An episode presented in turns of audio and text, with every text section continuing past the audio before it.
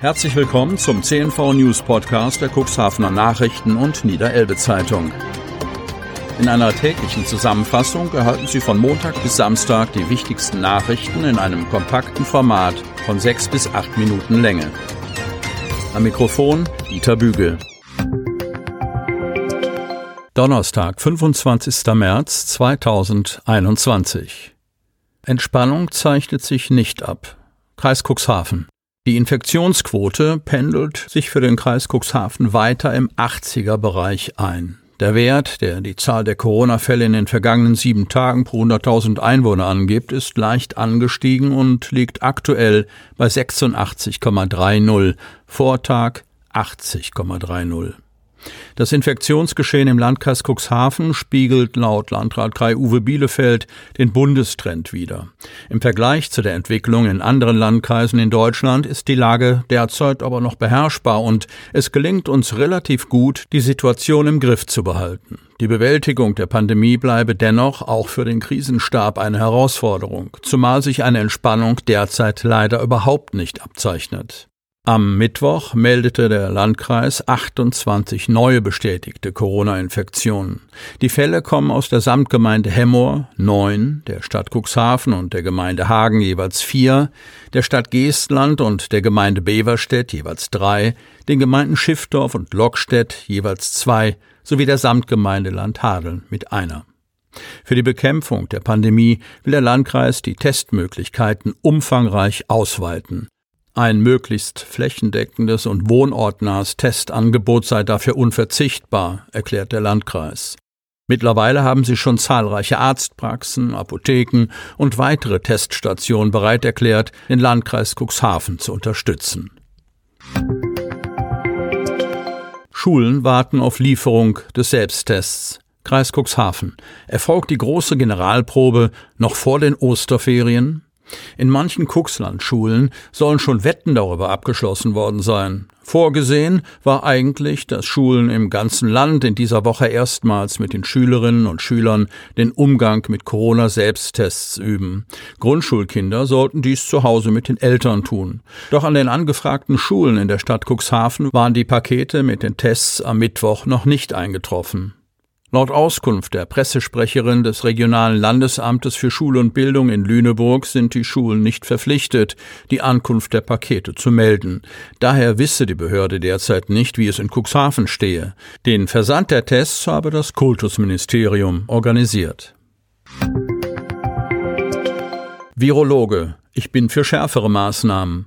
Kreis Cuxhaven. Schon am Dienstag konnte Professor Andreas Dotzauer, Leiter des Laboratoriums für Virusforschung an der Universität Bremen, die Corona-Beschlüsse von Bund und Ländern nur teilweise nachvollziehen.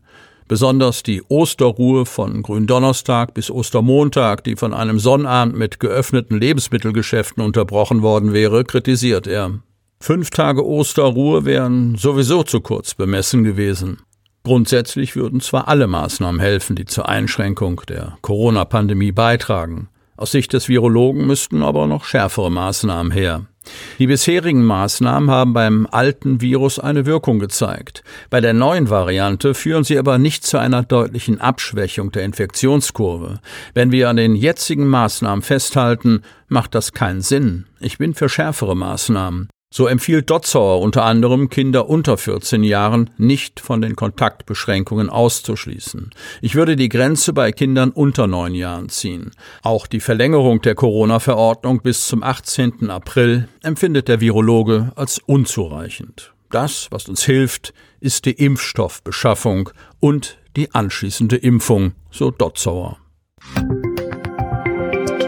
Mehr Abzocke in der Corona-Krise. Kreis Cuxhaven. Mehr häusliche Gewalt, mehr Betrügereien gegen Senioren.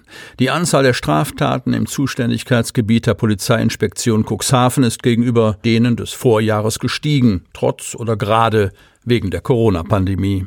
Am Mittwoch veröffentlichte die Polizeiinspektion ihre jährliche Kriminalstatistik. Demnach ist die Gesamtzahl an Straftaten, die seit Jahren rückläufig war, im vergangenen Jahr leicht angestiegen von 9.815 Straftaten im Jahr 2019 auf 9.943 Straftaten im vergangenen Jahr. Gleichzeitig wurde die Aufklärungsquote von 61,43 Prozent 2019 auf 62,84 60 Prozent 2020 gesteigert, heißt es in dem Bericht. Hinter jeder Tat verbergen sich Opfer und oder Geschädigte und damit persönliche Schicksale. Das ist uns immer bewusst. Dennoch leben wir insgesamt in einer sicheren Region, so Inspektionsleiter Arne Schmidt.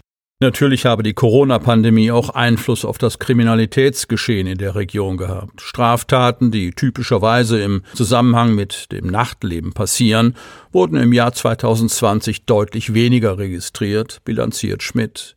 Dies habe aber trotzdem insgesamt nicht zu einer Verringerung geführt. Betrugsdelikte, vor allem zum Nachteil älterer Menschen, seien hingegen deutlich mehr geworden. Im vergangenen Jahr stieg die Zahl der Fälle auf 233. 2019 176 Fälle. Ob Betrug oder Diebstahl, die Maschen der Täterinnen und Täter seien vielfältig und perfide. Oft werde versucht, psychischen Druck auf potenzielle Opfer auszuüben, um sie um Ersparnisse oder Wertgegenstände zu bringen. Während die Gesamtzahl sogenannter Rohheitsdelikte von 1073 Taten in 2019 auf 1039 Taten in 2020 leicht sank, erhöhte sich im gleichen Zeitraum die Zahl der Fälle von häuslicher Gewalt um fast 100 Fälle von 440 auf 537. Ein Trend, der sich schon seit einigen Jahren abzeichne, so Polizeisprecher Carsten Bode. Der starke Anstieg erkläre sich aber auch dadurch, dass der Begriff der häuslichen Gewalt weiter gefasst wurde und die Polizei durch die Änderung des Polizeigesetzes mehr Möglichkeiten habe einzugreifen. Eine Folge der Corona-Pandemie und der Einschränkungen für die Bevölkerung zeige sich vor allem bei den Eigentumsdelikten. Die Gesamtzahl verringerte sich von 3.385 Fällen 2019 auf 2.848 Fälle 2020 auch die Zahl der polizeilich registrierten Wohnhauseinbrüche sank deutlich von 230 im Jahre 2019 auf 205 Fälle 2020. Auch im Bereich Hemmoor gab es einen Zuwachs an Straftaten. Deutlich zugenommen hätten Widerstandshandlungen, so Detlef Schlichting-Reinecke, Leiter des Polizeikommissariats Hemmoor. Hausfriedensbrüche stiegen von 19 auf 36 im Jahr 2020. Auffällig mehr Beleidigungsdelikten musste nachgegangen werden. Die Zahl schnellte um 77 Taten gegenüber dem Vorjahr 2019 46 Beleidigungen in die Höhe. Hingegen rückläufig um rund 15 Prozent seien Diebstähle. Elbfähre verfehlt Erwartungen. Cuxhaven. Es sind nicht die Technik, das Wetter oder die starke Strömung, die den Fährleuten beim Start der neuen Fährverbindung nach Brunsbüttel zu schaffen machen, sondern die Gesamtlage der Wirtschaft infolge der Corona-Beschränkungen. Von einem normalen Geschäft könne im Moment keine Rede sein, heißt es. Ob es Warentransporte oder touristische Reisen sind, alles ist so stark eingeschränkt, dass die Transportleistung bei der Elbferry GmbH nach den ersten drei Wochen deutlich hinter den Erwartungen zurückbleibt. Hoffnungen setzen die Betreiber jetzt auf das lange Osterwochenende, nachdem klar ist, dass es keine Osterruhe geben wird und der Fährbetrieb normal weiterlaufen kann. Geschäftsführer Heinrich Ahlers ist optimistisch, dass es mit der Fährverbindung aufwärts geht, denn an einigen Tagen hätten die Zahlen bereits bewiesen, welches Potenzial in der Linie stecke. Vergangenen Freitag und Sonntag seien einige Abfahrten mit bis zu 100 Autos und 300 Passagieren sogar fast ausgebucht gewesen, bezogen auf das Limit, das der Gesetzgeber Corona-bedingt festgelegt hat.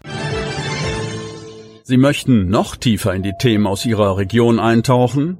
In unserem CNV-Themen-Podcast auf Tauchgang gibt's alle 14 Tage per Interview interessante Personen, emotionale Stories und bemerkenswerte Projekte aus dem Landkreis Cuxhaven direkt auf die Ohren, damit Sie ab sofort keine Podcast-Folge mehr verpassen, benötigen Sie lediglich einen sogenannten Podcatcher. Auf den meisten Smartphones ist dieser bereits vorhanden. Falls nicht, dann suchen Sie ganz einfach in Ihrem App Store nach einem kostenlosen Podcatcher wie zum Beispiel Spotify, Apple Podcast oder AntennaPod. Selbstverständlich können Sie unsere Podcast-Folgen auch direkt über unsere Website unter cnv-medien.de slash podcast anhören.